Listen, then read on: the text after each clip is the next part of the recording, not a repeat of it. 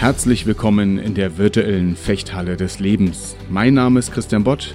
Als Fechtmeister begleite ich Menschen darin, ihr Potenzial zu entfalten, Kontakt zu ihrer inneren Stärke und Größe zu bekommen und in Momenten der Herausforderung handlungsfähig zu werden. Das tue ich in meiner Fechthalle, mit oder ohne Schwert in den Unternehmen, auf der Bühne oder hier in diesem Podcast.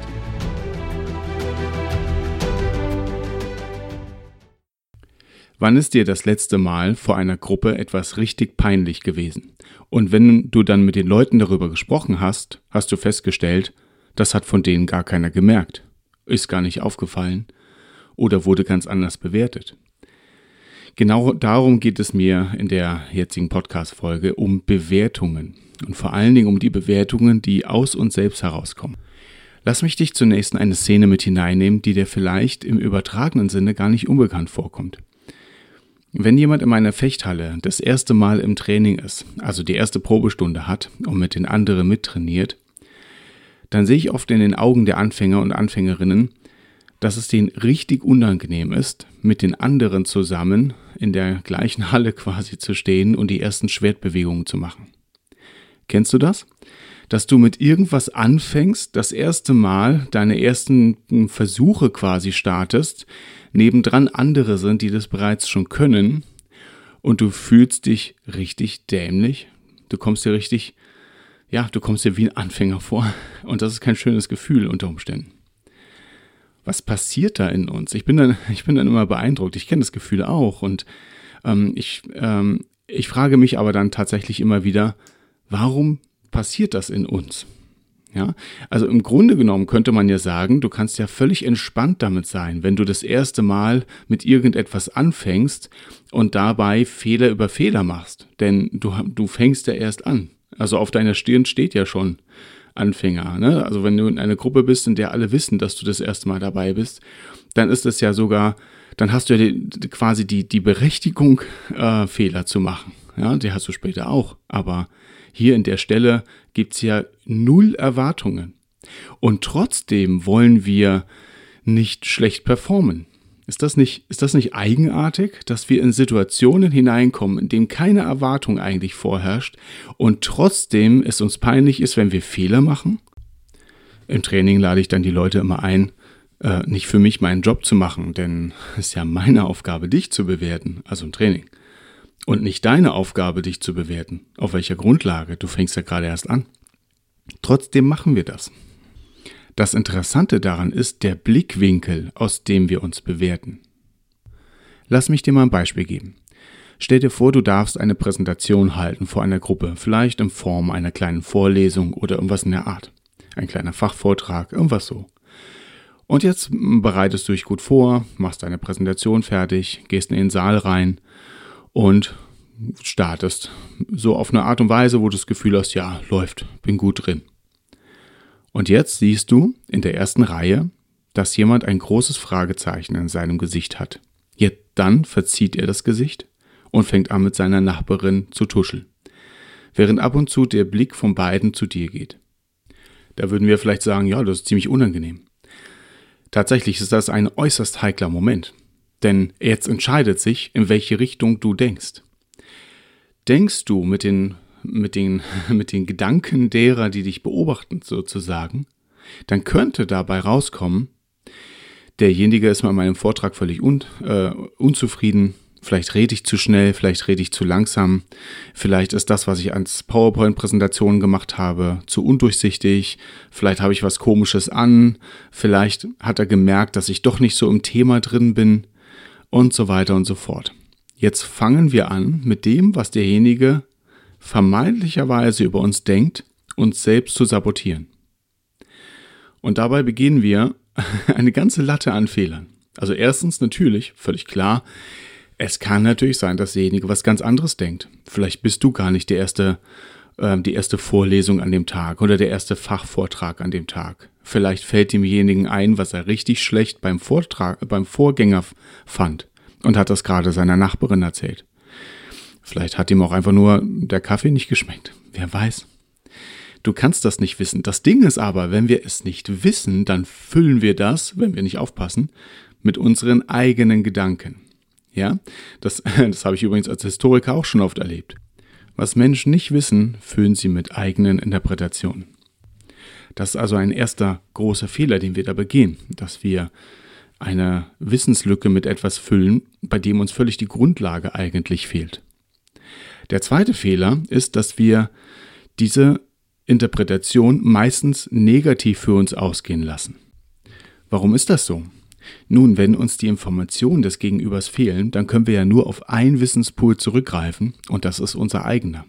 Und in diesem vermeintlichen Wissenspool fallen Selbstbilder rein, Überzeugungen über uns selbst, unter Umständen auch Befürchtungen, die wir in diesem Moment mit uns tragen bezüglich der aktuellen Herausforderung, in der wir uns befinden. All das zusammen erzeugt eine Bewertung und das geht blitzschnell. Ohne dass wir groß merken, was passiert, haben wir bereits eine Bewertung abgefeuert. Und jetzt ist es aber so, dadurch, dass wir das unter Umständen in die, in die, in die Gedanken unseres Gegenübers legen, fühlt sich das gar nicht nach einer Eigenbewertung an.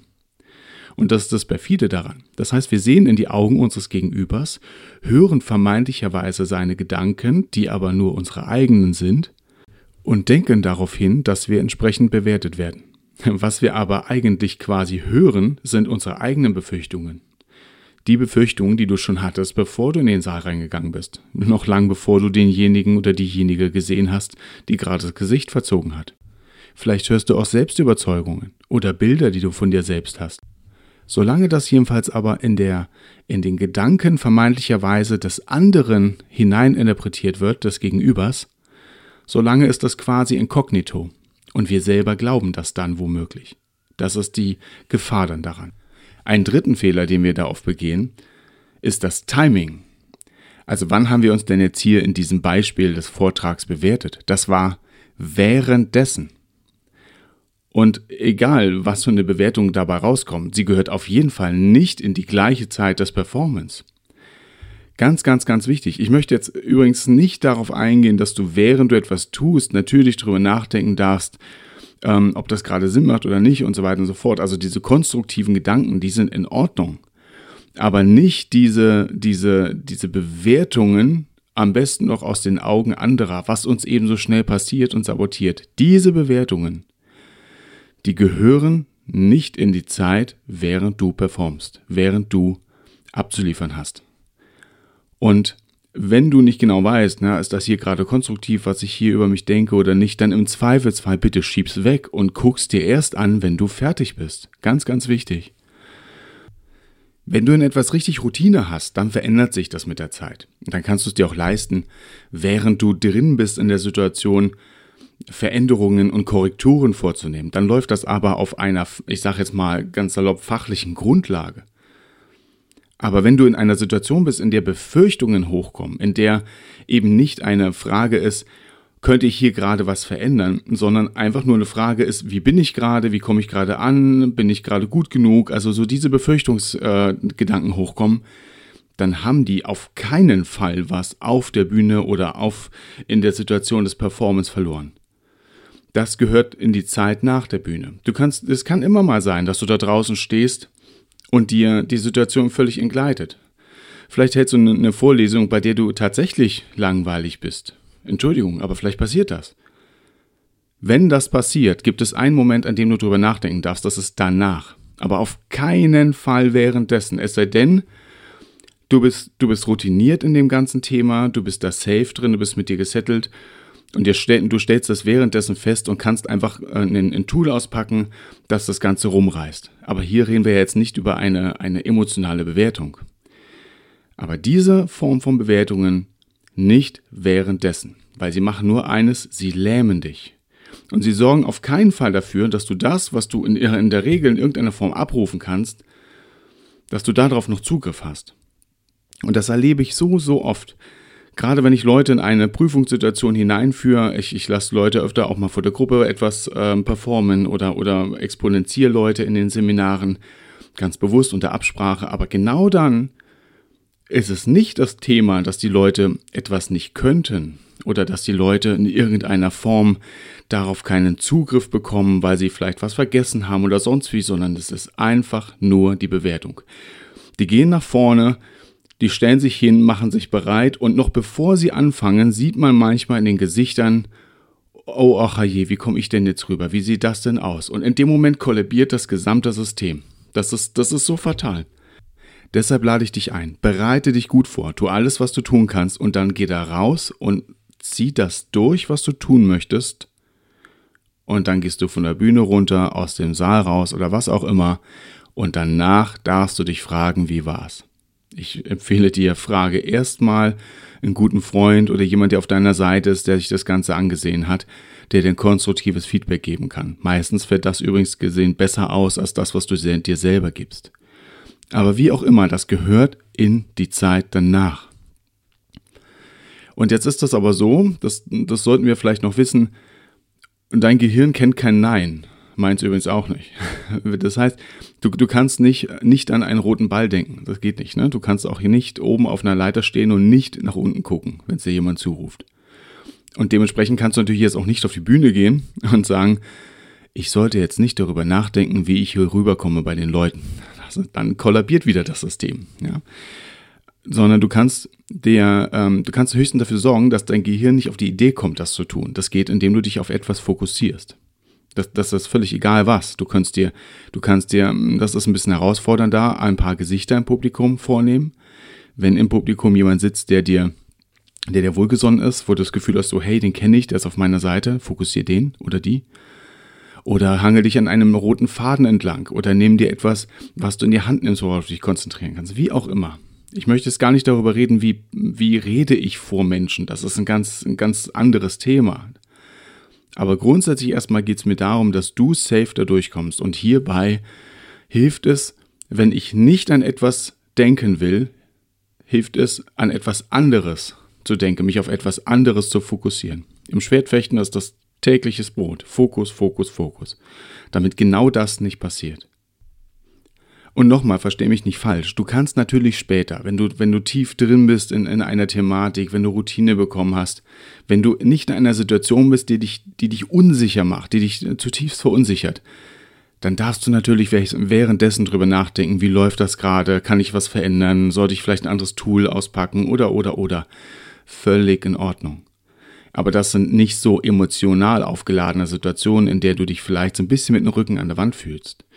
Aber wenn du irgendwo stehst, wo du genau dich so fühlst, wo du dich emotional unter Druck fühlst, dann ist es eben wichtig, dir zum einen etwas zu suchen, worauf du dich fokussierst und ganz wichtig, bitte mach das im Vorfeld, bevor du in die Situation eintrittst, die herausfordernd ist. Schwertfechten Anfechtung, Ringen mit Situationen im alltäglichen, in den alltäglichen Herausforderungen, das hat ganz viel mit Vorbereitung zu tun. Das hängt damit auch zusammen, dass du in einem, in einer Situation der, der Herausforderung du ganz, ganz, ganz, ganz schwer nur dein Mindset verändern kannst. Das ist ein abgedroschenes Wort, aber ne, was meine ich damit? Deine, deine innere Haltung, deine, dein, wie du emotional gerade aufgestellt bist. Das fällt uns Menschen, Tieren übrigens auch, fällt uns wahnsinnig schwer, das zu verändern, während die Situation noch da ist.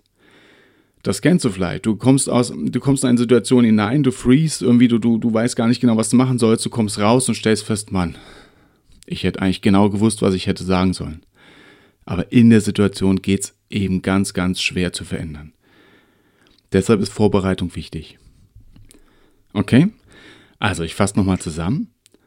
Zum einen, wenn du in eine Situation gehst, bei der du weißt, die fordert dich heraus, leg dir im Vorfeld zurecht, worauf du dich fokussieren möchtest. Wenn du merkst, diese Angst kommt hoch, dann fokussiere dich wieder darauf. Hol dich immer wieder zurück auf den Punkt, der dich oder auf den Gedanken oder auf den Gegenstand, was auch immer, was dir hilft, wieder bei dir zu bleiben. Probiert es auch aus. Jeder ist da anders, deshalb gibt es ja keine Pauschallösung. Zweitens dürfen wir einfach wissen, wir können nicht durch die Gedanken anderer denken. Wir können nicht in die, in die Köpfe der anderen reinschauen und wissen, was sie gerade denken. Und wenn Situationen kommen, in denen du eindeutig der Meinung bist zu wissen, dass das, was du jetzt in den Gesichtern anderer siehst, tatsächlich mit dir zu tun hat, tatsächlich eine Reaktion vielleicht auf etwas ist, was dir gerade als Missgeschick passiert und, und, und, und, und. Trotzdem erstens, die eigene Bewertung ist meistens schlechter als das, was andere denken. Zweitens, du hast doch Zeit. Nimm dir Zeit, wenn du fertig bist mit, deinem, mit deiner Performance, mit deiner Situation, dann kannst du immer noch drüber nachdenken, was war es denn jetzt, was die Leute da äh, irritiert hat, was die Leute vielleicht auch zum Lachen gebracht hat und so weiter und so fort. Und weißt du was? Wenn, wenn Menschen etwas vor anderen peinlich passiert und die vielleicht sogar darüber lachen und die Situation total unangenehm wird, manchmal ist es so, sehr oft sogar, dass danach die Menschen, wenn du sie fragst, schon gar nicht mehr wissen, was da war. Und wenn sie es wissen, ja, und? Dann war da was, was irgendwie lustig war. Das ist nicht schlimm. Schlimm ist nur, wenn du währenddessen die ganze Zeit darüber nachdenkst, weil dann kommst du aus der Schleife nicht mehr raus. Wenn du den, aus, wenn du den Einstiegs, Einstieg deiner Gedanken verpasst, kommst du aus der Schleife nicht raus und dann, ja, dann kollabiert das tatsächlich. Okay? Also diese Frage, was ist, wenn ich jetzt, wenn das jetzt hier alles schief geht, was ist, wenn ich jetzt hier wirke wie ein, wie ein Anfänger, wie ein Vollidiot, wie auch immer. Meistens wird das, was wir befürchten, dann zur Wahrheit, wenn wir uns dieser Befürchtung hingeben. Davor möchte ich dich bewahren. Ich hoffe, ich konnte dich mit diesem Podcast, mit dieser Folge ein bisschen in diese Richtung bringen, da mal drauf zu schauen und bewusst da mit dir umzugehen. Jetzt aber erstmal vielen Dank für deine Zeit, dass ich das Thema mit dir teilen durfte. Und ich freue mich, wenn wir uns beim nächsten Mal wieder hören oder du mich zumindest mal beim nächsten Mal wieder hörst in diesem Podcast, den du hoffentlich schon abonniert hast. Und jetzt hab eine gute Zeit vor dir. Bis zum nächsten Mal, dein Trainer und Coach Christian Bott.